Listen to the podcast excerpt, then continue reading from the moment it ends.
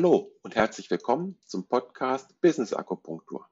Kleine Nadelstiche für ein lebendiges und erfolgreiches Business. Schön, dass du wieder dabei bist. Mein Name ist Dirk Söllner und ich unterstütze Organisationen, Teams sowie Fach- und Führungskräfte, ihre Arbeit besser zu verstehen und die vielen Herausforderungen zu meistern mit Empathie und fachlicher Kompetenz. In der heutigen Episode 7 erwartet dich der Titel Resilienz als Thema der Zukunft, jetzt und jeden Tag. Ich spreche mit Sebastian Mauritz unter anderem über die Eingangsfrage, was überhaupt Resilienz ist. Und ich spreche mit ihm darüber, was Resilienz für Führungskräfte bedeutet und ob es resiliente Organisationen gibt. Wir sprechen auch darüber, ob man Resilienz lernen kann und welches die fünf Schritte in der Resilienz sind. Wir sprechen über die Frage, was ein psychologischer Vertrag ist und was man beim Burnout so richtig machen kann. Ich wünsche dir viel Spaß und inspirierende Eindrücke bei dieser Episode. Zu Beginn noch ein kleiner Hinweis. In der Aufnahme ist meine Stimme etwas nasal, leiser und dumpf. Leider habe ich das zu spät bemerkt und in der Nachbearbeitung nicht mehr komplett wegbekommen. Ich hoffe, du kannst diese Episode trotzdem genießen und los geht es.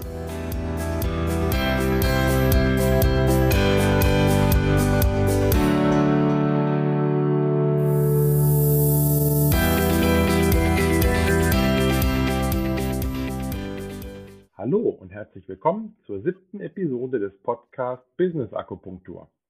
Kleine Nadelstiche für ein lebendiges und erfolgreiches Business.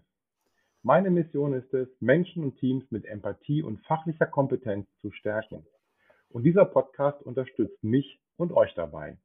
Der Podcast wird für Menschen produziert, die ihre Eindrücke, Erlebnisse und Fragen bei der Arbeit reflektieren wollen. Ich möchte dir also Ideen, Ansätze und Werkzeuge für die Gestaltung der eigenen Arbeit liefern. Ich freue mich in dieser Episode Sebastian Mauritz als Gast zu haben. Mit ihm werde ich über Resilienz als Thema der Zukunft jetzt und jeden Tag sprechen. Sebastian Mauritz ist Lehrbeauftragter für Resilienz an der Universität Göttingen. Weiterhin ist er Resilienz-Lehrtrainer und Lehrcoach im DVNLP und Gründer der Resilienzakademie Göttingen. Er hat eine Reihe von Büchern zu Themen rund um Resilienz geschrieben und sein aktuelles Buch heißt Immun gegen Problem, Stress und Krisen. Hallo Sebastian, herzlich willkommen und vielen Dank für deine Zeit. Habe ich bei deiner Vorstellung etwas vergessen? Möchtest du irgendwas ergänzen? Also ich danke dir sehr für die Einladung. Hast du was vergessen? Weiß ich nicht. Also ähm, ich glaube immer, dass äh, die Viten von Menschen länger sind als das, was andere dann tatsächlich auch wirklich hören müssen. Die Grundüberzeugung von mir ist, dass jeder Mensch in seinem Herzen zutiefst resilient ist und diese Resilienz äh, es zu entdecken gilt. Davon haben manche mehr, manche weniger. Und jeder Mensch ist resilient, sonst wäre er nicht mehr auf dieser Welt. Und ja, ich mache das Ganze, weil ich Menschen liebe, weil mich Menschen faszinieren, ich Menschen einfach total cool finde und da immer tiefe Freude habe, mich damit zu beschäftigen. Cool. Ja, Resilienz müssen wir sicherlich gleich nochmal definieren, da kommen wir noch zu. Aber zu Beginn stelle ich meinen Gästen ja immer die Frage, was hast du gedacht, als du zum ersten Mal den Titel Business Akupunktur dieses Podcastes gehört hast? Also zuerst mal war ich irritiert, weil ich nicht so richtig das übereinander gekriegt habe. Und dann kamen natürlich so verschiedene Assoziationsbilder. Und für mich ist Akupunktur etwas, was ähm, sozusagen Leitbahnen, Energien, äh, Dinge wieder zum Fließen bringt. Ähm, und dieses für mich sehr, sehr positiv belegte Bild der Akupunktur, dachte ich, ja, wenn das in der Wirtschaft ein bisschen mehr quasi dann der Fall ist, dass Energien wieder mobilisiert werden, die Meridiane wieder aktiviert werden, dann ist das äh, der Podcast, auf den ich Lust habe. Cool. Ja, ja.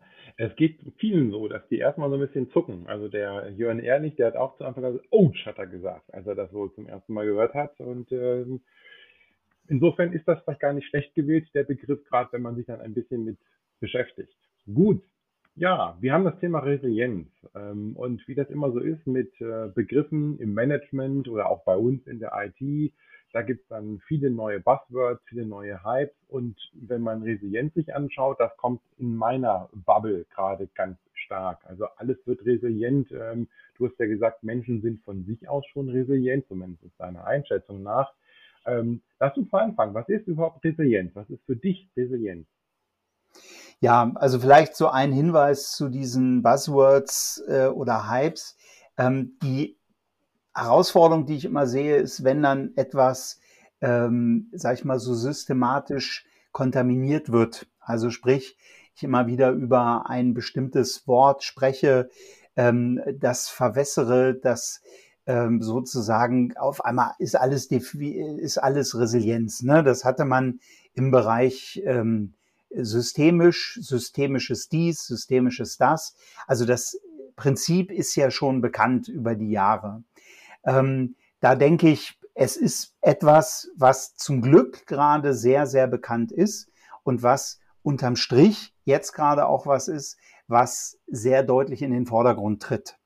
Resilienz an sich, wenn man sich fragt, was ist das, dann gibt es mehrere Definitionen. Bei mir auf der Seite, Resilienzakademie ist ja auch in den Show Notes unten, haben wir knapp 30 Definitionen gesammelt.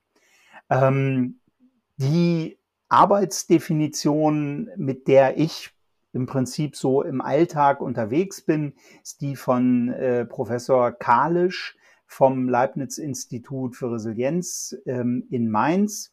Ähm, und der sagt, Resilienz ist das, was Menschen während und nach Widrigkeiten, also stresshoher Exposition, mental gesund hält. Da haben wir zwei Faktoren drin.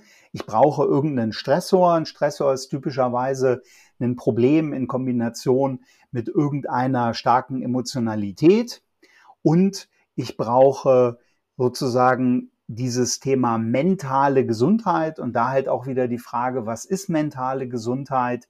Ähm, wir definieren das als Regulationsfähigkeit ähm, aus einer Adaptationsfähigkeit heraus, also eine Anpassung. Und wenn ich mich an den sehr stressigen oder was auch immer Zustand angepasst habe, dann wieder in die Regulation zu kommen. Das heißt, man könnte das auch als Anpassungsfähigkeit beschreiben. Man kann das als Flexibilität beschreiben im Umgang mit Problemen, Stress und Krisen. Man kann das als mentales Immunsystem beschreiben. Ähm, was es für mich nicht ist, ist der Schwamm, den man zusammendrückt und wo es wieder rauskommt oder dieses unsägliche Stehauf-Menschlein, ähm, weil da mir immer der Lerneffekt, das Lernen aus dieser Krise fehlt und das so ein bisschen so wie das, ja, danach ist wieder wie vorher. Das ist aber ähm, bei Menschen halt eben nicht der Fall. Mhm. Du hast es angesprochen, ähm, die Definition, die du gegeben hast, geht ja auch in Richtung Menschen. Ähm, nun hast du ja auch angesprochen oder das Thema Buzzwords angesprochen. Was ist, ähm, da passiert ja auch, dass man solche Begriffe, die gerade en vogue sind, die gerade ähm, überall besetzt werden, dass man sie irgendwo anders mit dranhängt. Gibt es aus deiner Sicht eine resiliente Führung? Ja, definitiv. Also äh, ich sag mal so, bei den, ich hatte auch mal einen Lehrauftrag zum Thema Führungsstile und da hatten wir dann auch irgendwie im Vergleich 23 Führungsstile uns angeschaut. Ähm, da jetzt irgendwie so ein bisschen merkelig zu werden, sagen, nein, also da, das machen wir jetzt nicht. Ähm, das fände ich einfach dann auch nicht angepasst. Also na klar gibt es eine resiliente Führung. Die Frage ist immer, was verstehe ich darunter? Und wenn ich Resilienz als das verstehe, wo ich weniger Stress, weniger ähm, Probleme, weniger Krisen mit hervorrufe, beziehungsweise in diesen Zeiten da gut durchleite, dann ergibt resiliente Führung für mich Sinn. In dem Sinne, dass ähm, Resilienz da einfach eine Rolle im Umgang mit dem Kontext spielt und dieser Umgang mit dem Kontext halt sehr ressourceorientiert, sehr schutzfaktorenorientiert ist, was für mich so den Kern von Resilienz auch mit ausmacht. Mhm, okay. Ähm, ich denke, da passt dein aktuelles Buch ja auch dazu. Ähm, hat ja gesagt, das heißt Immun gegen Problem, Stress und Krisen. Und du erklärst in dem Buch, wenn ich das so richtig im, ähm, im Kurzüberblick gesehen habe, du erklärst dort den Krisencode und wie Menschen funktionieren. Genau. Also, wenn man sich das anschaut, Krisen sind immer eine Kombination aus einem Problem. Aber allein nur ein Problem zu haben, da hat man noch keine Krise, sondern ich brauche zu dem Problem in Bezug auf das Problem sehr viel Stress. Also die Krisenformel, die ich da angeboten habe oder der Krisencode ist eine Krise ist gleich Problem mal Stress hoch drei. Und wenn man sich dann Probleme und Stress anschaut, ähm, ein Problem ist immer ein Ist-Soll-Unterschied. Also ich hätte jetzt gerne ein kühles Getränk. Ähm, ich bin aber im äh, Podcast gerade. Ähm, das ist erstmal so Unterschied zwischen ist und soll. Und jetzt kommt es darauf an, wenn ich dafür noch keinen Weg habe, noch keinen Lösungsweg, wie gehe ich damit um? Also eine Sache wäre, dass man sagen, komm, wir machen kurz eine Pause, ich hole mir was. Eine zweite wäre, ich akzeptiere es. Akzeptanz, wichtiger Faktor der Resilienz. Ein dritter wäre, ich rufe mal in die Wohnung hinein, vielleicht bringt mir jemand etwas und so weiter und so fort. Mhm. Also da haben wir zum Beispiel auch den Faktor Lösungszielorientierung. Mhm. Wenn ich aber auf nichts komme, dann bleibt das Problem da und ich habe ist, soll den Unterschied ohne einen Weg. Das ist das Problem. Und der Stress, der wird maßgeblich durch Emotionen, die dabei sind, ähm, ausgelöst. Nämlich Emotionen sind ja Hinweisgeber, wenn es eine unangenehme Emotion ist, auf unerfüllte Bedürfnisse. Das heißt, ich könnte sowas erleben wie einen Ärger auf mich selber, dass ich mich nicht gut vorbereitet habe. Und da könnte man dann sagen, ja gut, ist so, da sind wir wieder bei Akzeptanz. Mhm. Aber wenn dieser Ärger sehr massiv ist, wenn ich den gut geübt habe über die Zeit, wenn der in meiner Kindheit ein prägendes Muster war, ne, so dieses, was man als Stärkung von den Eltern immer so mitkriegt, du bist nicht gut genug und das kannst du nicht und so weiter, dann kann das sein, dass das eine kleine Krise gibt weil ich sage, ja, also und dann steigt bei mir der Stresspegel, ich finde keine Lösung, ich fühle mich dir verpflichtet, will das aber, das heißt, bin noch am Hin und Her oszillieren und das ist auch gleich die Brücke hin zu, wie Menschen funktionieren. Ähm, eine der größten Herausforderungen, die man aus meiner Sicht im Leben lernen muss, ist Probleme lösen. Karl Popper sagt, alles Leben ist Probleme lösen und in Bezug auf, wie Menschen funktionieren, mit diesen Ambi- und Multivalenzen in sich umzugehen, ähm, heißt konkret, wie, komm, wie löse ich meine Zwickmühlen? Und das ist sozusagen mal der Kurzüberblick über eine ganz zentrale Aussage von mir im Buch. Sehr schön. Ja gut, das ist natürlich etwas, ähm, da könnten wir wahrscheinlich auch jetzt stundenlang drüber philosophieren. Wo lernen wir Menschen äh, Probleme zu lösen. Und äh, ich fange jetzt mal nicht an und mache das Fass auf, darüber zu sprechen, ob man es in der Schule schon lernt. Ähm, wahrscheinlich würdest du da genauso wie ich sagen, man lernt es dann nicht. Äh, aber vielleicht kommen wir daher noch zu, ähm, wo man das noch lernt, außer in deinem Buch. Ne?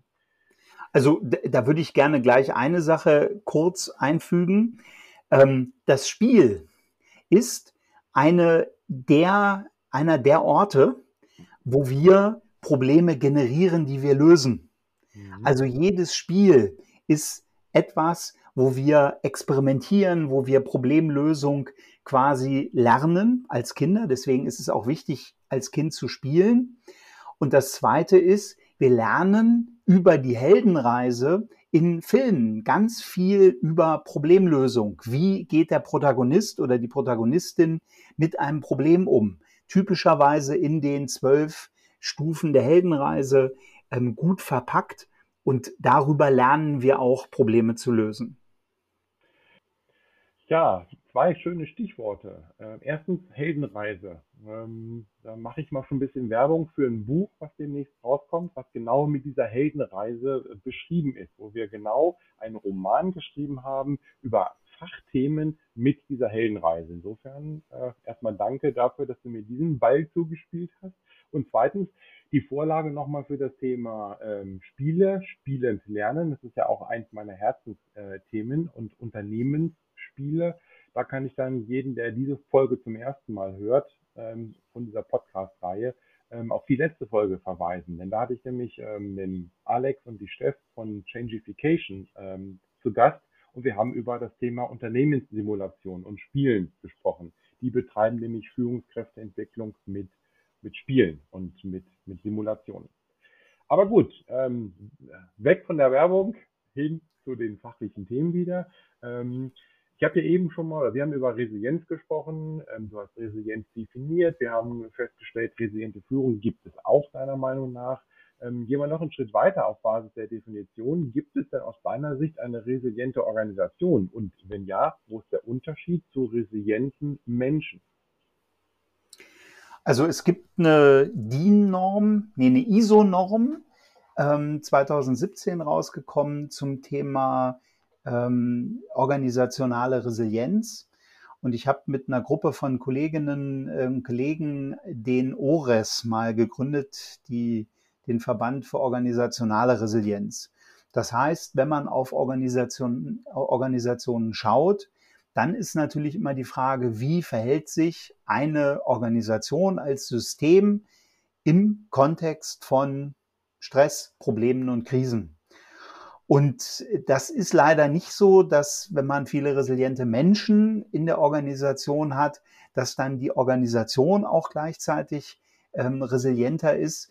Ähm, ich für mich unterscheide da drei Ebenen, individuelle Resilienz, Teamresilienz und organisationale Resilienz. Und organisationale Resilienz ist für mich eine typische Managementaufgabe, typisch Führungskräfte mehr aber tatsächlich Management, wo es darum geht, im Kontext von Stressproblemen, Krisen, maßgeblich Krisen, einfach elastisch zu sein und das Überleben der Organisation zu gewährleisten. So. Und wenn man das sich ähm, anschaut, dann gibt es dafür verschiedene Faktoren. Also eine Frage zum Beispiel ist die nach den Ressourcen. Also jetzt mit Supply Chain Management haben wir relativ gut gesehen, dass wenn Lieferketten abbrechen oder leerlaufen, dass dann manche Unternehmen mehr Probleme haben, manche weniger. Wenn man ein Lean Business bisher hatte, dann kann es sein, dass diese On-Demand-Thematiken ohne Lagerhaltung einfach bei sehr fragilen Lieferketten sofort Probleme erzeugen, wenn die Lieferkette mal nicht funktioniert wohingegen natürlich eine Lagerhaltung immer auch Geld kostet und so weiter. Also da gibt es verschiedenste Faktoren, die Organisationen resilienter machen. Und die Frage ist im Prinzip immer, wie gut kann eine Organisation Störungen in den bekannten ähm, nutzbringenden Mustern, wie gut kann die das puffern, wie gut kann die das ähm, auch, ja, wie soll ich sagen, ähm, vertragen, auch mal in Veränderungsprozesse zu kommen und so weiter. Ähm, das wäre für mich so diese Quintessenz der organisationalen Resilienz. Ja, das, was du gerade ansprichst, als Möglichkeiten eben mit, mit Krisen oder mit dem Stress umzugehen, ähm, das ist ja das, was wir äh, vorhin auch schon ähm, besprochen hatten, mit Stress umzugehen. Dann sind das ja eben, wenn du solche Lieferketten angesprochen hast, ich sag mal ganz einfache betriebswirtschaftliche, handwerkliche Dinge. Also, dass ich mir meine Lieferketten organisiere. Ähm, das andere ist ja, wie gehe ich als Mensch mit diesem Stress, mit Störungen um? Da kann ich mir ja auch Handwerkzeug beiseite legen, ne? dass ich, dass ich durchatme, dass ich, wenn ich an dein Bier von vorhin denke, dass ich mir rechtzeitig eine Checkliste mache. Ähm, also, wie würdest du so den Unterschied darstellen oder den Zusammenhang zwischen dem rein operativen, handwerklichen und dem, was, sage ich mal, so ein bisschen im Kopf stattfindet? Also, dass Menschen ja resilient sind, weil sie einfach mit Durchatmen, jetzt mal ganz einfach gesprochen, ähm, nicht Probleme wegatmen können, aber damit dann lernen, mit einem Problem aktuell umzugehen. Das heißt, du atmest durch, weil du gerade kein Bier kriegst, weißt aber, der Podcast ist irgendwann vorbei, zweimal durchatmen und dann geht das schon. Also ich muss jetzt erstmal widersprechen. Ich habe nur von einem Kaltgetränk gesprochen äh, und nicht okay. von einem Bier. Aber interessant, dir beim Denken zuzuhören. Okay. Ja, nicht nur von sich auf andere schließen, ja. Ähm, ja nein, ja. Spaß, Spaß beiseite. Also, ähm, vielleicht nochmal eine Unterscheidung. Wenn ich auf eine Organisation gucke, dann hat organisationale Resilienz, ähm, gibt da ein schönes Modell von Stefanie Duchek, ähm, die hat einmal das Thema Antizipation, also davor, dann ähm, Coping währenddessen und danach ein Lernen aus der Krise, also sozusagen eine Wertschöpfung. Das heißt, es gibt drei Phasen und jede Phase braucht was anderes. Wenn ich jetzt auf Menschen gucke, dann gibt es die schöne Emotion Überraschung. Und Überraschung ist eine sogenannte Übergangsemotion, die so 100 bis 250 Millisekunden lang ist ungefähr. Und die verstärkt die danach kommende Emotion drei bis fünf Mal. Das heißt, gerade aus Sicht von unerwarteten Themen ist es günstig, bestimmte Sachen schon mal durchzuspielen. Da kommen dann auch wieder diese Szenariotechniken, die man ähm, in so Hochverlässlichkeitsorganisationen halt äh, drin hat. Ähm, die kommen da zum Tragen, weil die Überraschung raus muss aus dem System. Also ich muss bestimmte mhm. Dinge vorher schon mal durchspielen, um dann nicht überrascht zu sein. Weil mit der Überraschung, wenn dann Angst oder Ärger hochgehen, also der Stresspegel massiv steigt, sinkt meine Fähigkeit entweder zum kreativen Probleme lösen, weil Kreativität typischerweise einen eher geringeren Stresslevel braucht, beziehungsweise gibt es Wiederholungseinladungen, wenn mein Stresspegel relativ hoch ist, dass ich dann eher die alten Muster nehme, mit denen ich damals überlebt habe und nicht neue entwicklungsorientiertere Muster. Das ist einfach was, was wir so aus der Steinzeit noch als Überlebensstrategie mitgebracht haben. Damals ging es ums Überleben, jetzt geht es mehr ja ums Lernen, ums Entwickeln, ums Wachstum. Ja, das heißt, ein wichtiger Punkt, um resilient zu werden, heißt üben. Als Mensch, ich übe, indem ich mir Dinge vorstelle, damit die Überraschung mich nicht zu stark überrascht oder ich sie mindestens vielleicht positiv gestalten kann. Und als Organisation üben, um genau nicht in alte Muster zurückzufallen, sondern um quasi neue Muster zu üben, zu trainieren, die Überraschung positiv zu nutzen. Genau. Und das Ganze kann man als proaktives Coping ähm, auch im Umgang äh, mit Traumata oder mit Trauma, potenziellen traumatischen Aspekten sehen.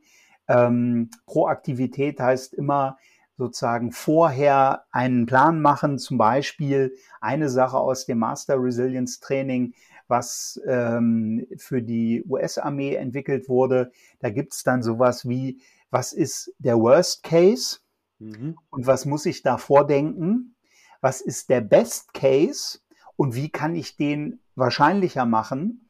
Und was ist realistisch und wie kann ich das Realistische sozusagen jetzt schon mal vordenken und jetzt ähm, fokussieren. Das heißt, so Worst Case, Best Case und realistische Sachen, um einfach eine Bandbreite zu haben, sowas vorzudenken, ist für das Thema ähm, Coping, proaktives Coping zum Beispiel ein wichtiger Punkt. Okay, das war ja schon etwas, was das Thema äh, kann man Resilienz lernen ähm, betrifft. Also das war ja ein, ein Beispiel. Hast du noch andere Punkte, wie man Resilienz lernen kann als Mensch, als Führungskraft, als Organisation? Naja, ich glaube, wichtig ähm, ist eine Grundunterscheidung. Und die eine Unterscheidung ist, circa 50 Prozent, das ist eine Aussage von Professor Roth und Bremen, circa 50 Prozent der Resilienz ist angeboren. Mhm beziehungsweise über frühe Prägungsmuster der Primärsozialisation, Stressentwicklung, äh, Stresssystementwicklung im Mutterleib, ähm, Genetik, Epigenetik, aber auch frühe Bindungserfahrungen. Das ist eine große Hälfte der Resilienz, die wenig bis gar nicht veränderbar ist. Also zumindest nicht im normalen Rahmen. Frühe Bindungserfahrungen, Primärsozialisation kann man über sowas wie innere Kindarbeit aus meiner Sicht wirklich gut ähm, sich anschauen, über Aufstellungen, über ähm, intensives Coaching. Das sind Aspekte, die man an den eher festeren, unveränderlicheren Bereichen der Resilienz wirklich ähm, gut nochmal für sich anschauen kann. Der veränderliche Teil, das ist ähm, auf verschiedenen Ebenen zu unterscheiden. Und das geht von dem Thema Sinn, Sinn erleben zum Thema Energiemanagement, ähm, Beziehungskultivierung, Ziellösungsorientierung, Akzeptanz. Also das findet sich auf ganz vielen Ebenen statt.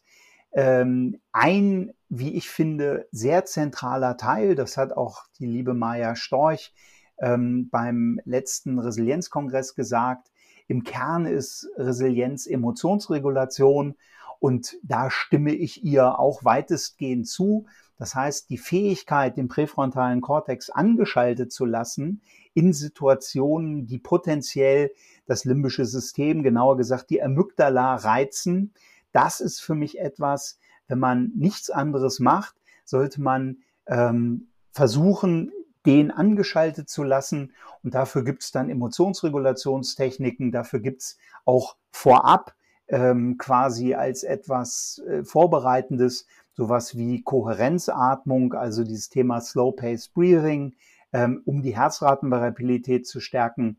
Ähm, das ist sozusagen so der oder ein zentraler Teil der Resilienzstärkung. Okay, das war jetzt Resilienzstärkung auf der persönlichen Ebene, auf der menschlichen Ebene. Genau. Kann man das noch auf Organisationen übertragen? Ja, definitiv. Es braucht aus meiner Sicht dazu ähm, eine gute Risikoanalyse, ein gutes Verständnis von den eigenen Ressourcen, ähm, von den Schutzfaktoren, von ähm, verschiedensten Aspekten. Und ein ähm, Thema, was ich immer wieder sehe, ist eine Führungskultur, die Resilienz unterstützt. Das ist sowas wie Umgang mit Fehlern, Fehlerfreundlichkeit. Werden Fehler unter den Teppich gedeckt oder werden die halt als Lernchance genommen? Das ist das eine. Aber auch sowas wie Wissensmanagement, wie ähm, so verschiedene Modi, in die äh, auch Unternehmen schalten können, dass man sagt, okay, wir schalten jetzt mal in den Regenerationsmodus, macht eure Ablagen, atmet durch und so weiter. Und dann gehen wir wieder auch in die Belastung, in die Volllast. Dann geht es darum, ähm, Deadlines zu erreichen, etwas Neues zu entwickeln. Dann sind da Aspekte drin, wie, wie gut mache ich die momentane ähm, die momentane, das momentane Geschäftsmodell auf der einen Seite und auf der anderen Seite die Entwicklung, also da kommt das Thema Ambidextrie rein, ähm, solche Aspekte. Und wie gesagt, die Liste ist lang und es ist immer eine Frage vom Individuellen, was ist jetzt gerade für diese Organisation mit den Reifegraden, aber auch mit den Entwicklungsgraden der Produkte hilfreich oder nützlich sich darum zu kümmern. Ja, ähm, was ich interessant finde, ist, du hast vorhin eine Aussage getroffen, die da lautete, ähm, es ist nicht so, dass man, wenn man viele resiliente Menschen im Unternehmen hat, das Unternehmen automatisch resilienter wird. Gibt es da überhaupt keine Beziehung oder wie würdest du die Beziehung ähm, beschreiben zwischen einer großen Masse an resilienten Menschen ähm, und der Ableitung daraus, wie resilient ist die Organisation? Ja, das ist einfach eine Kategorienverletzung. Ne? Also ähm, Resilienz auf organisationaler Ebene heißt einfach was völlig anderes, weil es auf die Organisation bezogen ist, ähm, als auf individueller Ebene. Individuelle Ebene und Teamebene kann man schon, sag ich mal, sagen, okay, das sind, wenn man eine resiliente Führungskraft hat, ähm, da gibt's ja viel diese Effekte, dass das ähm, auch bestimmtes Verhalten sich im Team dadurch ähm, verstetigt, wenn die Führungskraft es vorlebt, ja. Ähm, aber als Beispiel, ich kann komplett nur resiliente Menschen nehmen, wenn die einfach nicht die Materialien haben, um Produkte zu ähm, ja, fabrizieren, ähm, dann nützt mir das nichts. Also dann sind die alle resilient, das ist auch schön. Aber die, wenn dann der äh, Materialfluss abschneidet, dann sagen die, hm, okay, dann gehen die vielleicht auf Suche nach Lösungen und so weiter. Ja, vielleicht, aber auch nur so lange wie wieder Thema Führungsaufgabe, Managementaufgabe, das Management das auch ähm, sozusagen ähm, bestärkt. Deswegen für mich Resilienz auf organisationaler Ebene eher eine Führungsaufgabe beziehungsweise eher eine Managementaufgabe. Mhm, okay. Ähm, ich habe bei dir irgendwo was von fünf Schritten der Resilienz gelesen. Ähm, was steckt hinter diesen fünf Schritten? Kannst du die mal ein bisschen erläutern? Ja, im Wesentlichen ist immer auch die Frage, wie man im Leben lernt und sich entwickelt. Und ähm, die fünf Schritte vielleicht ganz kurz. Also es gibt das normale Leben, das wäre Schritt eins. Dann gibt es eine Stresszunahme bis hin zum Vollstress. Das kann man auch unterscheiden in zwei Schritte. Das wäre sozusagen der zweite Schritt. Ähm, dann kommt der dritte Schritt. Das ist dann sozusagen die Krise. Die Krise hierbei aber eher als Lösungsversuch, wo das System dekompensiert und sagt so, nee, ich kann jetzt diesen Stress nicht weiter aufrechterhalten, ich, ich lasse das jetzt alles los, ich gehe in die Krise, ich falle hin. Und typischerweise als dritter Schritt eher so ein Loslassen, so ein Aufgeben, so ein, okay, ich halte jetzt an diesem Ist-Soll-Diskrepanz mit dem ganzen Stress nicht mehr fest. Und dann kommt am besten idealerweise natürlich begleitet durch einen Coach, ähm, das Wiederaufstehen, ne, hinfallen, Krone, also hinfallen, wieder aufstehen, Krone richten. Dieser Prozess klingt in diesem Spruch immer ein bisschen schneller, als er dann tatsächlich da ist. Man dreht jede Menge Ehrenrunden, man fällt auch noch mal hin, man taumelt vielleicht auch eine ganze Zeit, aber irgendwann, fünfter Schritt, kommt man dann in dieses Lernen von sich selber. Und ich weiß nicht, wie es dir geht. Ähm, über die Sachen, wo ich vor 20 Jahren mir einen Kopf gemacht habe, wo ich vor 20 Jahren dachte, oh Gott, die Welt geht unter. Das ist mittlerweile so, dass ich sage, ja Gott, also das habe ich jetzt schon mal gemacht, das ist jetzt, müssen wir jetzt abarbeiten, fertig. Ähm, das heißt, das Lernen aus Krisen, die Entwicklung, das Wachstum, das Funktionale aus schwierigen Zeiten, das ist etwas, wo typischerweise Menschen immer am meisten daraus lernen und die wesentlichen Entscheidungen werden genau in solchen Zeiten gefällt. Ja, ähm, ich versuche die ganze Zeit so ein bisschen auch die, ähm, das Thema Resilienz mit dem Thema Agilität mal zusammenzubringen, weil ähm, wenn ich deine Definition von Resilienz nehme, dann ist die gar nicht so weit weg wie ich Agilität verstehe. Also für mich ist ein agiles Unternehmen reaktionsfähig. Mhm. Ähm, jetzt wäre die Frage an dich, wo siehst du Unterschiede zwischen resilienter Organisation und einer agilen Organisation oder gibt es keine? Ist das eigentlich Jacke wie Hose?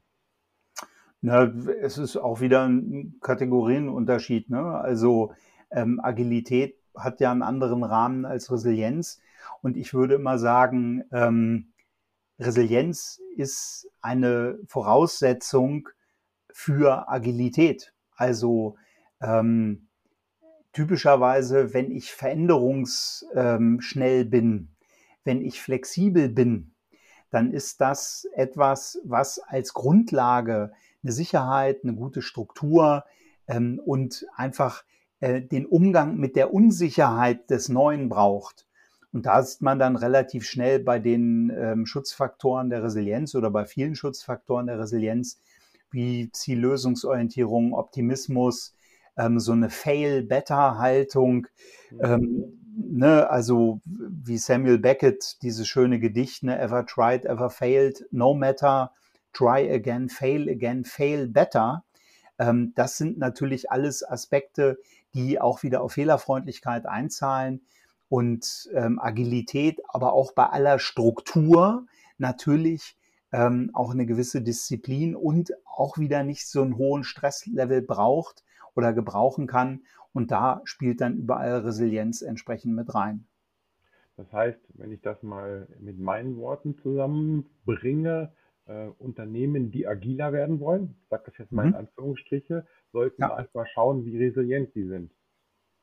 Weil mit einer guten Resilienz kriegt man das Thema einfacher durch.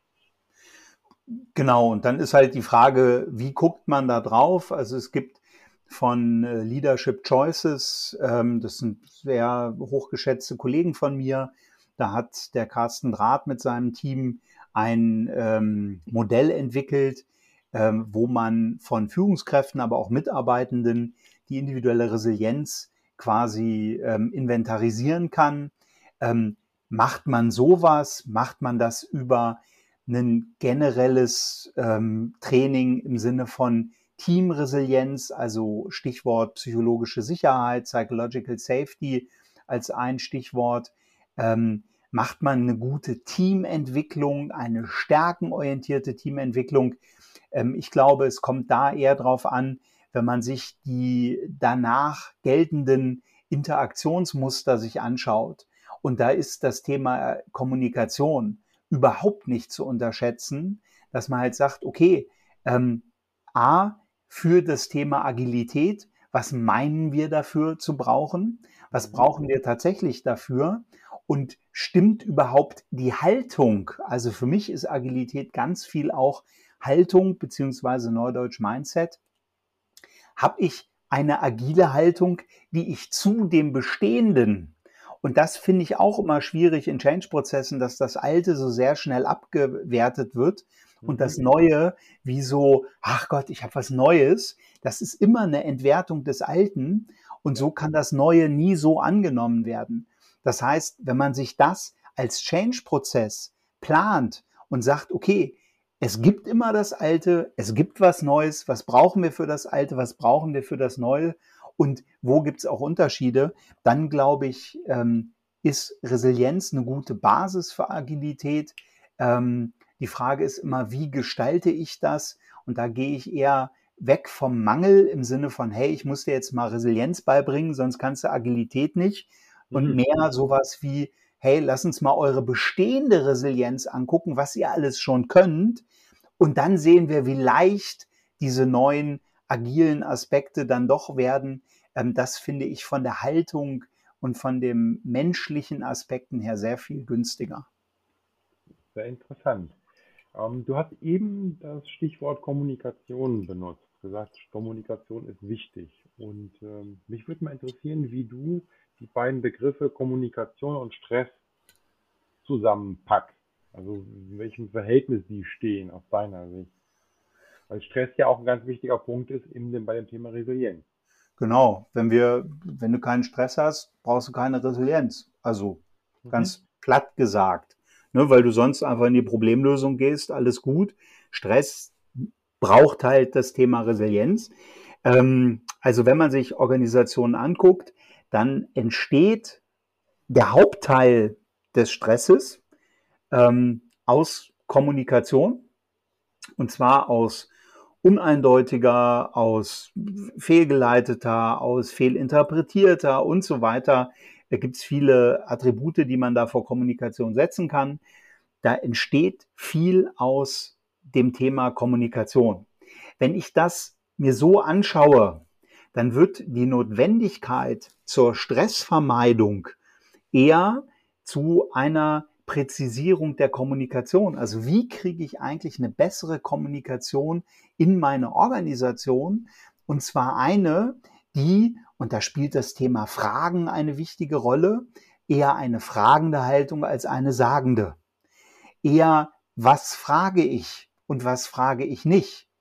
Wie frage ich? Wann frage ich? Frage ich, warum haben Sie das gemacht oder wie ist es dazu gekommen? ähm, nutze ich generell in der Kommunikation eher das Aber, immer, okay. Nutze ich das Ja, aber, naja, eher nicht, sondern vielleicht lohnt es sich das Ja, ist okay, kann ich nachvollziehen und. Ne? Also dieses, was man im Englischen and building on that, also dieses eher das Additive als das Konfrontative. Und so, das war so zwei kleine Beispiele, ähm, ist Kommunikation immer etwas, was entweder Stress rausnimmt aus einer Organisation oder Stress erhöht. Ähm, und äh, von daher lohnt es sich immer auch bei äh, sehr stressigen Zeiten zu gucken, wie verändert sich die Kommunikation, mit welchen Bildern wird da hantiert, was für kommunikative Räume werden da geschaffen, wie ist das Priming, wie ist das Framing? Und so weiter und so fort. Das wäre jetzt nochmal sozusagen so ein eigener Podcast zum Thema Kommunikation in Organisationen. Interessant finde ich dabei dann für mich auch mal die Frage, ähm, Kommunikation hast du jetzt ja, ähm, ich finde, erstmal sehr, sehr sachlich beschrieben, was man tut, was man nicht tut, wie man fragt, ob man fragt. Ähm, wie stark spielt das Thema Emotionen für dich mit rein? Auch da wieder mit dem Blick äh, resiliente Menschen, resiliente Organisation. Also eine Lieblingsfrage von mir in Organisationen ist immer, ähm, welchen Zugang haben Sie zu Ärger? Wie darf Ärger in Ihrer Organisation gelebt werden? Und allein die nonverbale Kommunikation zeigt mir immer schon, was Sache ist. Sag ich, ja, danke, reicht schon, brauche mir gar nichts weiter zu erzählen. Ähm, das heißt, ähm, wie ich vorhin schon sagte, Emotionen. Äh, übrigens, in meiner Welt gibt es keine positiven und negativen Emotionen. Das ist leider so ein Relikt, was auch noch in der Forschung sich zeigt. Für mich gibt es angenehme und unangenehme Emotionen. Und unangenehme Emotionen sind immer ein Hinweis auf unerfüllte Bedürfnisse. Angenehme Emotionen sind immer ein Hinweis auf erfüllte Bedürfnisse. So, wenn ich auf Emotionen gucke, dann ist die Frage erstens, verstehe ich, wenn ich eine Kommunikation, äh, eine Emotion bei mir erlebe, verstehe ich, welches Bedürfnis von mir dahinter steht. Also Emotionalität fängt immer bei sich selber an. Die zweite Frage ist dann, wenn ich die erkenne, kann ich zuordnen, zu welchem Sachverhalt das gerade passt. Und die dritte ist dann, kann ich das dann kommunizieren? Ich finde, Marshall Rosenberg hat mit seiner gewaltfreien Kommunikation über die, über den Namen kann man sich streiten, ob der jetzt hilfreich ist oder nicht. Ähm, aber der hat damit einen wesentlichen ähm, Beitrag zu geleistet, ähm, bedürfnisorientiert zu kommunizieren. Diese Formeln kann man auswendig lernen. Das, was für mich immer wieder ähm, viel, immer wieder sozusagen der Stolperstein auch ist, ist überhaupt die Emotionen richtig wahrzunehmen und verbalisieren zu können, was für ein Bedürfnis dahinter steckt. Da gibt's gute Modelle. Eins ist der Motivkompass von Dirk Eilert, einem sehr geschätzten Kollegen und Freund von mir. Und so werden Emotionen ähm, zu ganz wichtigen Aspekten in einer Organisation, wobei da natürlich immer die Frage ist, ähm, wie leben Organisationen ihre Emotionalität? Und ich glaube, da haben wir auch noch so viel Luft nach oben, ähm, gerade was das Thema Ärger, was das Thema Angst, Angst vor der Zukunft, äh, Unsicherheit beim Arbeitsplatz und so weiter, aber auch Ärger bei Werteverletzungen von äh, Kolleginnen, äh, Kollegen, Führungskräften und so weiter. Ähm, das ist nochmal ein eigenes, auch sehr, sehr weites Feld, was eigentlich einfach ist und aus meiner Sicht noch nicht so im Fokus in Organisationen. Mich würde ja interessieren, was du so an kleinen Plaudereien aus dem Nähkästchen zum Thema Ärger ähm, berichten kannst. Hast du mal so ein, zwei lustige, interessante, aufschlussreiche Stories, wo Unternehmen auf deine Frage geantwortet haben, wie gehen sie mit Ärger um? Naja, ein so ein Klassiker, ich kann da leider nicht mehr drüber lachen, weil es halt einfach bitterer Ernst ist, ja. Ein so ein Klassiker ist äh, Unterschied zwischen Frauen und Männern. Das hat man schon in dieser Debatte auch mit Serena Williams gesehen. Ja, also wenn ein Mann mal richtig ärgert, sich ärgert, am besten noch irgendwie ein bisschen höher auf dem Affenfelsen sitzend und da mal richtig so, äh, äh, äh, uga, uga. Ja, da sagen alle, oh, was für ein Kerl. Er empfiehlt sich für eine Laufbahn bei uns, ja, so. Er zeigt seine Dominanz. Wenn das eine Frau macht, Äh, und ich mache jetzt nur die biologische Geschlechterunterscheidung. Ja, das mhm. ist äh, jetzt mal ein bisschen komplexitätsreduzierend. Ähm, wenn das eine Frau macht, dann wird, dann habe ich nur mal von der Führungskraft, von der männlichen, die neben mir saß, gehört, ach, guck an, es ist wieder diese Zeit des Monats. Oh Gott, okay. Ja, und also da habe ich dann, daraus habe ich dann für mich einen Gesprächsauftrag abgeleitet, wo ich gesagt habe, ich würde gerne in der Pause mal kurz mit Ihnen sprechen. Ähm, ich habe hier gerade eine kleine Zwickmühle. Ihre Haltung irritiert mich gerade so ein bisschen. Mhm. Ähm, das ist mal so ein Thema. Also gibt es da Unterschiede Frauen und Männer und hierarchisch? Mhm. Und ein anderes Thema, ähm, das habe ich auch, da habe ich auch nur mit dem Kopf geschüttelt. Ähm, da hat sich eine ähm, Assistenz von äh, äh, ihrer Führungskraft, ähm, weiblich, beide, ähm, haben, hat sich immer so geärgert, wollte das aber nicht sagen und hat dann auf, die hatten so ein im Vorstandsbüro so ein eigenes, so ein eigenes Bad, hat dann im Bad immer das heiße Wasser in beiden Wasserhähnen sehr lange laufen lassen, hat dann auf kalt rüber gedreht die hatten diese, wegen dieser Legionellen, Legionellose oder was das ist, hatten die so bei 60, 65 Grad, einfach damit das sauber ist. Und dann hat sie immer nur auf ihre Chefin gehört. Und wenn die sich dann schön die Finger verbrannt hat, ähm, dann hat sie sich gefreut. So. Mhm.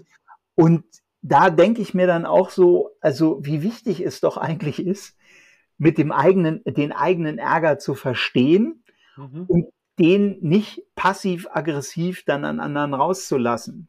So, äh, das mal so zwei Beispiele. Ne? Und okay. ja, also die Liste ist da tatsächlich lang und eher mit Trauer als mit Freude irgendwie assoziiert. Von daher, naja. Ja, okay, ja gut. Also ähm, ja, also man kann vielleicht manchmal drüber lachen, aber ähm, eigentlich sollte man das nicht tun. Ähm, nee, es ist eher zum Weinen. Ja, das ist richtig. Ähm, ein kleiner Sprung. Und äh, deine Webseite, ähm, haben wir ja gesagt, wird, wird verlinkt. Da sind auch ganz viele tolle ähm, Blogbeiträge. Und in einem Blogbeitrag habe ich etwas zum psychologischen Vertrag gefunden. Das passt jetzt vielleicht nicht so ganz zu diesem Thema, aber das, äh, ich finde diesen psychologischen Vertrag so interessant. Ähm, kannst du dazu ein bisschen was äh, sagen? Wie, was steckt dahinter? Ja, also es gibt ja einmal, wenn ich mir dieses Thema anschaue, ähm, so den normalen Arbeitsvertrag. Ne? Also das, wo man als Unternehmen sagt, pass auf, äh, du tauscht hier Zeit gegen Geld, du verpflichtest dich für folgende Themen, du kriegst übrigens noch den und den Urlaub und so weiter und so fort. Also das, was klassisch ähm, in so einem Vertrag drinsteht ähm, und dann auch eingehalten wird. Das ist die explizite Ebene und das ist das, was man ja auch ähm, schriftlich bekommt, sozusagen. Dann gibt's aber noch als Ergänzung zu diesem juristischen Arbeitsvertrag ähm, eher noch so eine Art sozialen Austausch, sozialer Tausch, der oftmals eher implizit da ist. Also ähm, auf der einen Seite habe ich vielleicht zu der Organisation, in der ich bin, eine gewisse Loyalität. Also eine Verbundenheit, dass wenn mich ein Headhunter anruft oder ähm, ich nicht jeden Tag irgendwie gucke, wo finde ich was Besseres, das als Arbeitnehmender und als Arbeitgebender vielleicht sowas wie eine Sicherheit, dass jemand auch beschäftigt bleibt oder wenn es Probleme gibt, dass ich ähm, da dann den frühzeitig darauf anspreche. Das Interessante hierbei ist, dass wenn eine Partei das Ganze verletzt, greifen in der Regel sehr explizite Muster.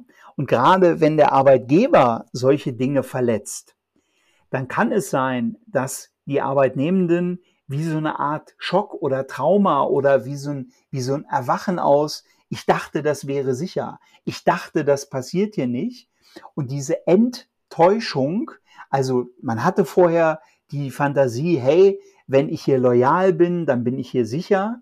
Diese Enttäuschung, die ist was, was man fast ähm, aus meiner Perspektive wie ein Trauma sehen kann, weil einfach Verträge immer, ne, Pacta sunt servanda, also Träge sind zu, Verträge sind zu erfüllen und Verträge geben immer beiden Seiten Sicherheit. Und letzter Satz hierzu noch, der psychologische Vertrag mit, sagen wir mal, auf Arbeitnehmerseite sowas wie Arbeitsplatzsicherheit, ähm, aber auch so Thema Work-Life-Balance. Ich muss darauf achten, dass die Leute nicht nur arbeiten, sondern auch gesund bleiben, dass die sich entwickeln können, aufsteigen können und so weiter. Arbeitgeberseite und Arbeitnehmerseite. Ich mache meine Arbeit gut, ich bin assoziiert, ich bin loyal, ich bin engagiert, ich bin auch flexibel, gesprächsbereit und so weiter. Das ist immer so ein Geben und Nehmen. Das kann man nicht irgendwo festschreiben, sondern das braucht Reziprozität. Das heißt, ich gebe, ich nehme im Hin und Her und die Bezahlung ist typischerweise eher sowas wie Wertschätzung, gesehen werden, gehört werden, ähm, einfach menschlich eine Bindung aufbauen und da spielen Führungskräfte auch wieder eine sehr zentrale Rolle. Ja, was ich dabei so interessant finde, ist, was du auch gerade gesagt hast, man kann diese, die Inhalte dieses psychologischen Vertrages ja gar nicht eben ähm, verschriftlichen. Man könnte sie eventuell verbalisieren, dass man ein paar Dinge mal erklärt. Aber auch dazu kommt es wahrscheinlich nicht, weil beide Seiten das ja voraussetzen, dass der andere das weiß. Und das macht die Sache aus meiner Sicht sehr, sehr schwierig, wenn eben Erwartungen da sind. Also wenn man diesen Vertrag geschlossen hat, mit seinem Arbeitgeber beispielsweise, äh, der aber gar nicht weiß, was in diesem Vertrag drin steht. Ne? Das, äh, ja. Deswegen fand ich diesen, äh, diesen Ansatz eben so, so gut, weil der ja auch ziemlich viele Dinge erklärt im Sinne von ähm, Mitarbeiterzufriedenheit, Mitarbeiterzufriedenheit, äh, Motivation und so weiter. Ja. Und das explizit zu machen, ist sicherlich die hohe Kunst, weil ich mhm. bei vielen Unternehmen ähm, das ist immer schön, neues Unternehmen, man kommt rein, in der Regel hängt irgendwo ein Leitbild. Mhm. Und auch zweite typische Frage nach den Emotionen ist, ähm, wie kongruent ist denn sozusagen Ihr Leitbild? Also ist das das deklamierte Leben oder ist das tatsächlich auch das gelebte Leben? Mhm. Und auch da sind nonverbale Antworten immer äh, also wirklich unbezahlbar, weil man sofort sieht, ob das kongruent ist. Und es gibt wirklich ähm, ganz viele Unternehmen, wo dieser psychologische Vertrag im Kleinen funktioniert, aber immer abhängig ist von der Führungskraft mhm. äh, und von den Leitungsebenen und so weiter. Und ähm, aus meiner Sicht ist da viel zu wenig der Blick auch drauf, auf dieses Einhalten des psychologischen Vertrages ähm, aus Seiten der Führungskraft, auch das Verbalisieren, das Ansprechen. Das setzt aber auch voraus, dass Führungskräfte sich ganz intensiv mit sich selber auseinandersetzen, mhm. einfach um da coachingmäßig nach vorne zu kommen, um äh, zu wachsen, um die eigenen blinden Flecken zu reflektieren, um auch sich verletzlich zu zeigen. Ähm, das ist einfach eine Aufgabe für die Zukunft. Das wird auch immer so bleiben, dass es diese Aufgabe gibt. Ähm, die Frage ist, wie begegne ich dem und mit welcher Haltung begegne ich auch meiner Unvollkommenheit? Und das geht mir auch so. Ich habe auch ein paar Mitarbeiter und auch ich hau manchmal daneben. Aber dann nehme ich einen Hörer in die Hand und sage, hey, sorry, da habe ich irgendwas falsch irgendwie nicht geschnitten. Ähm, was brauchst du denn jetzt gerade von mir? Ja, nee, ich brauche jetzt erstmal einen Tag Ruhe.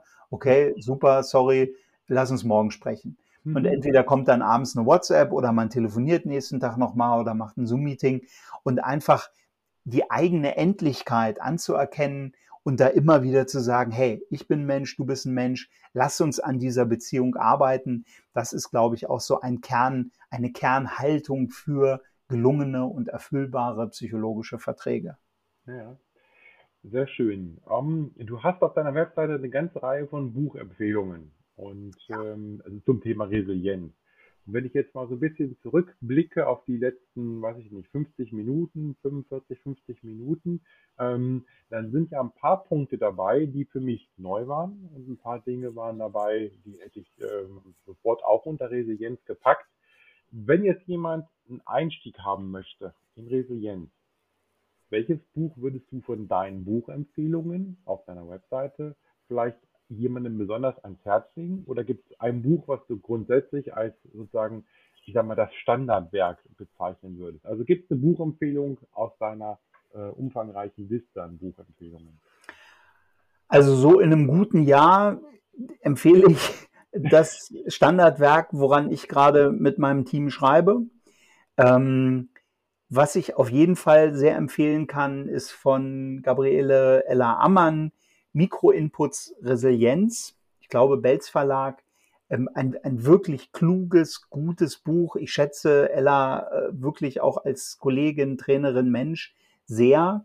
Natürlich sind auch die Bücher von Kere Wellensieg, ähm, ne, wenn man da mal schauen möchte, auch ähm, sehr, sehr nutzhaltig. Die hat ja ähm, auch Resilienz für Führungskräfte und so weiter geschrieben.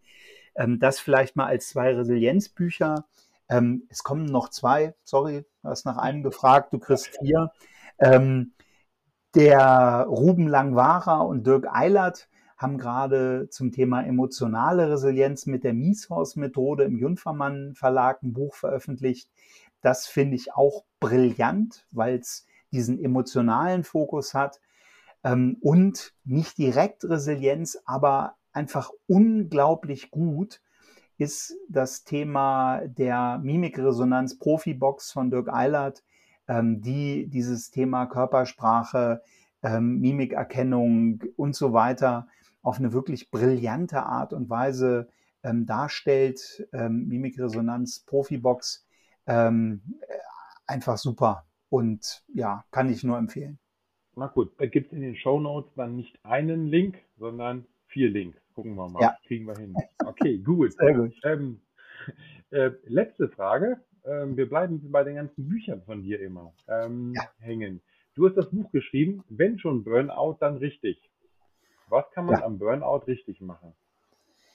Ähm, ja, also der Titel ist in einem ähm, Geschäftsführerseminar entstanden, wo ich eigentlich vorher das Thema ähm, Burnout, Regenerationssachen und so weiter nicht so explizit hatte, sondern eher Ressourcestärkung ähm, für schwierige Zeiten hatte.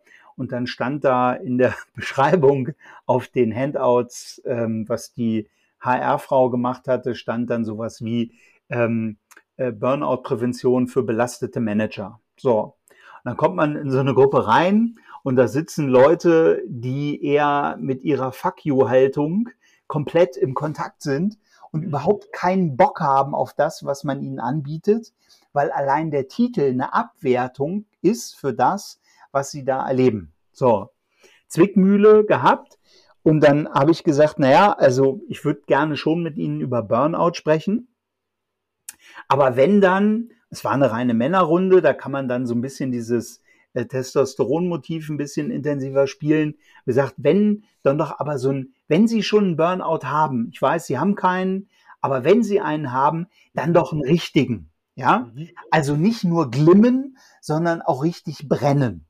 Also so ein bisschen Burnout ist wie ein bisschen schwanger, geht nicht. Ähm, das muss doch, wenn, dann richtig rappeln. Und dann bekamen die alle leuchtende Augen, weil ich das Leistungsmotiv voll getroffen hatte. Und dann dachte ich so, okay, wir machen heute zehn Dinge für den perfekten Burnout. Und natürlich ist das ähm, äh, keinem zu wünschen. Ich arbeite immer wieder auch mit Menschen, die äh, davor, dabei oder danach sind. Ähm, in der Regel auch mit Begleitung von einem Arzt, Stressmediziner und psychologischen Psychotherapeuten ähm, wenn halt das Thema Depression sehr intensiv noch ist und so weiter. Das ist nicht witzig. Aber der Weg in den Burnout führt typischerweise über Leistung, über ich will gut sein, ich will was machen. Und da greift halt dieser Titel dann entsprechend an und ist einfach ein gutes Begegnen in der mhm. entsprechenden Welt. Na, sehr schön. Dann haben wir ja im Prinzip schon die fünfte Buchempfehlung. Also zumindest vom Titel her klingt ganz, klingt, klingt ganz interessant. Sehr schön, Sebastian. Ähm, vielen Dank. Zum Ende des Podcasts frage ich immer, gibt es irgendetwas, was du heute noch nicht gesagt hast, was du aber noch gerne auch im Rückblick auf die, diese Episode noch äh, ergänzen wollen würdest? Ja, einfach eine kleine Challenge und äh, die Challenge lautet, ähm, unterhalten Sie sich entweder mit anderen oder nehmen sich einen Zettel abends ähm, und schreiben drauf, was hat mich heute lächeln lassen. Mindestens fünf, besser sieben oder elf Dinge. Und geteilte Freude ist doppelte Freude. Und alleine das mal, weiß ich nicht, ein, zwei, drei Wochen, vielleicht auch vier Wochen zu machen und dann mal gucken, was macht das für einen Unterschied?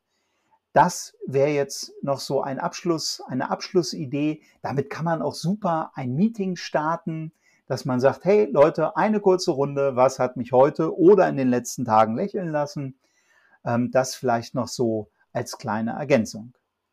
Perfekt. Also für die Hörer, ihr dürft das gerne auch in die Kommentare für diese Episode schreiben. Dann haben wir vielleicht noch ein paar Lächler, ähm, die wir damit potenzieren können. Gut, also Sebastian, vielen, vielen Dank für diese unterhaltsame Episode, für diese lehrreiche Episode. Ähm, ich sage ja auch immer, ich lerne dabei auch immer sehr viel und ähm, ich freue mich, dass du mein Gast warst. Vielen Dank. Vielen Dank für die Einladung. Alles Gute und möge die Resilienz mit dir sein. so, das war jetzt die siebte Episode. Ich freue mich auf deine Fragen und dein Feedback. Du kannst mir Kommentare unter die Episode schreiben. Den Link auf dem Blog mit den Podcast-Episoden findest du in den Show Notes. Vielleicht hast du auch Fragen, die ich klären kann. Themen für zukünftige Podcast-Episoden. Ganz wie der Untertitel verspricht. Kleine Nadelstiche für ein lebendiges und erfolgreiches Business.